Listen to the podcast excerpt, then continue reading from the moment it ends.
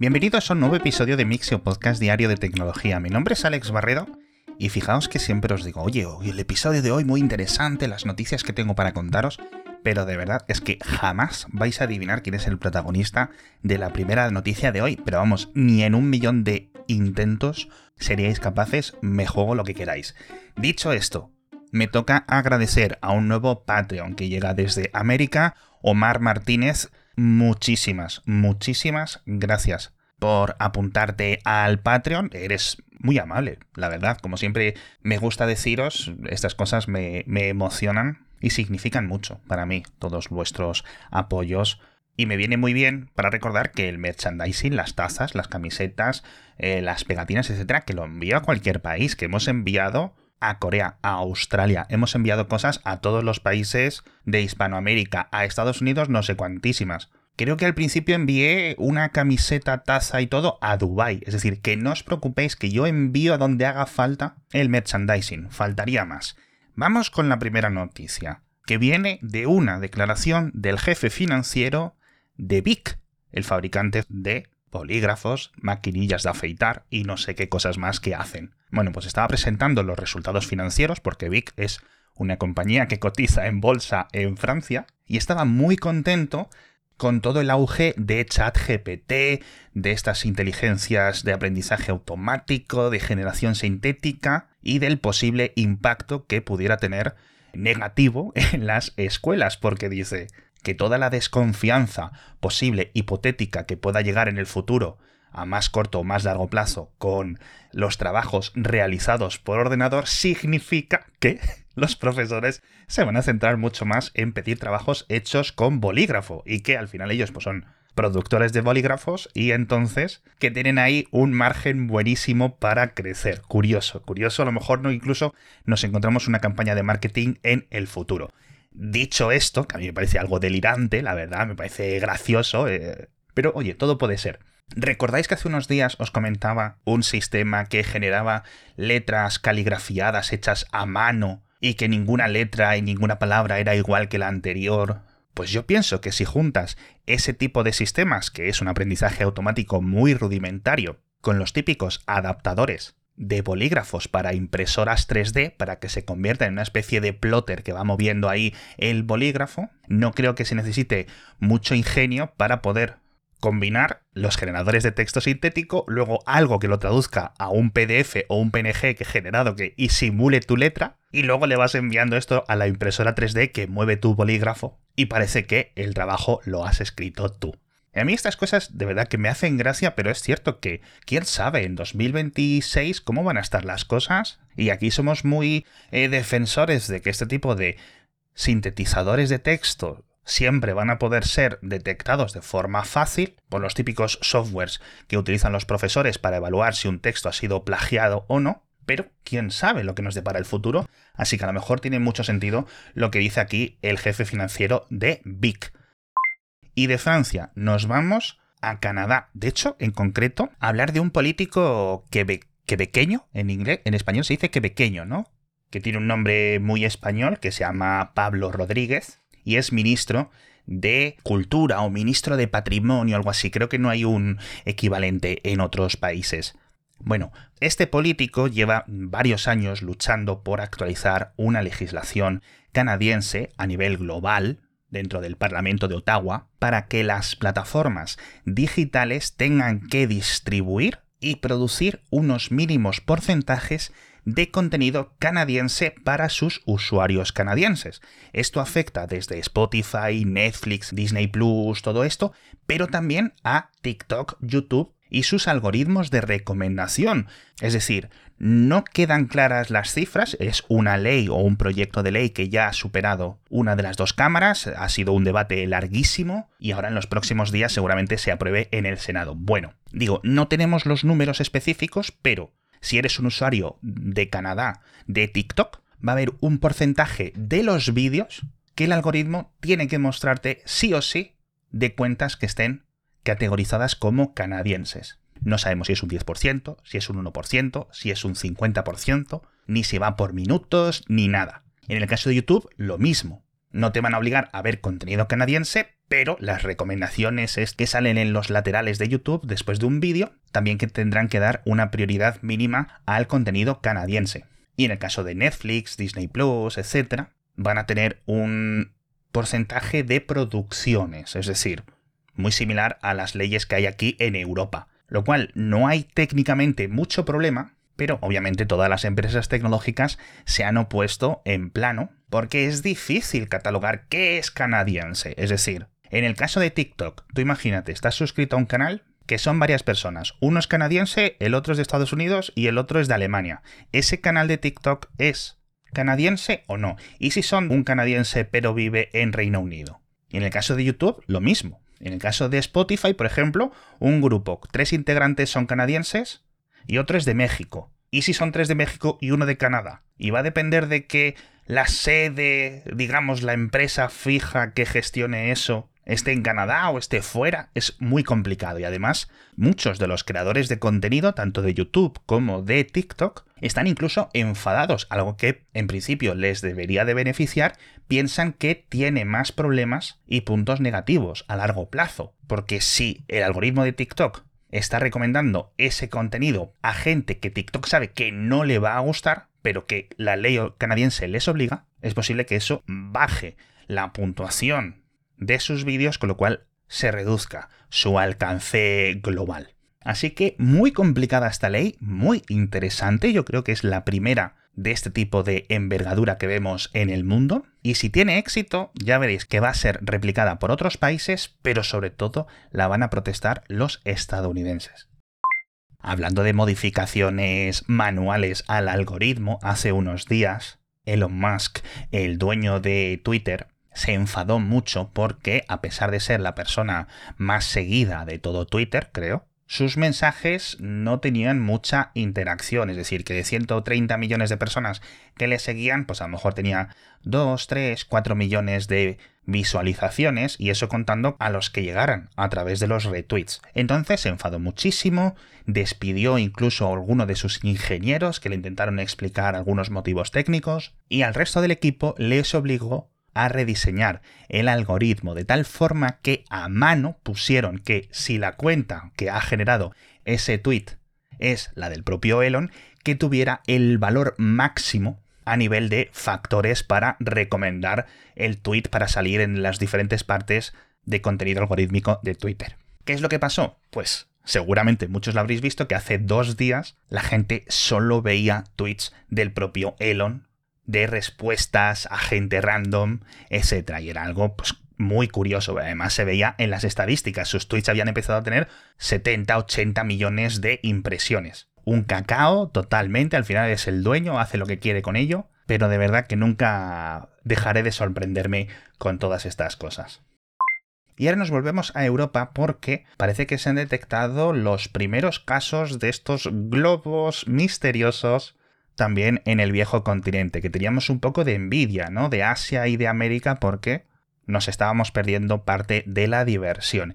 Y ayer el gobierno de Rumanía y el gobierno de Moldavia anunciaron que habían detectado uno sobre sus espacios aéreos a unos 11 kilómetros de altura y parece, no está confirmado, pero parece que a pesar de que lanzara dos cazas para intentar encontrarlo, no dieron con él y lo más probable es que sí se tratará de un globo civil, de un globo de control meteorológico.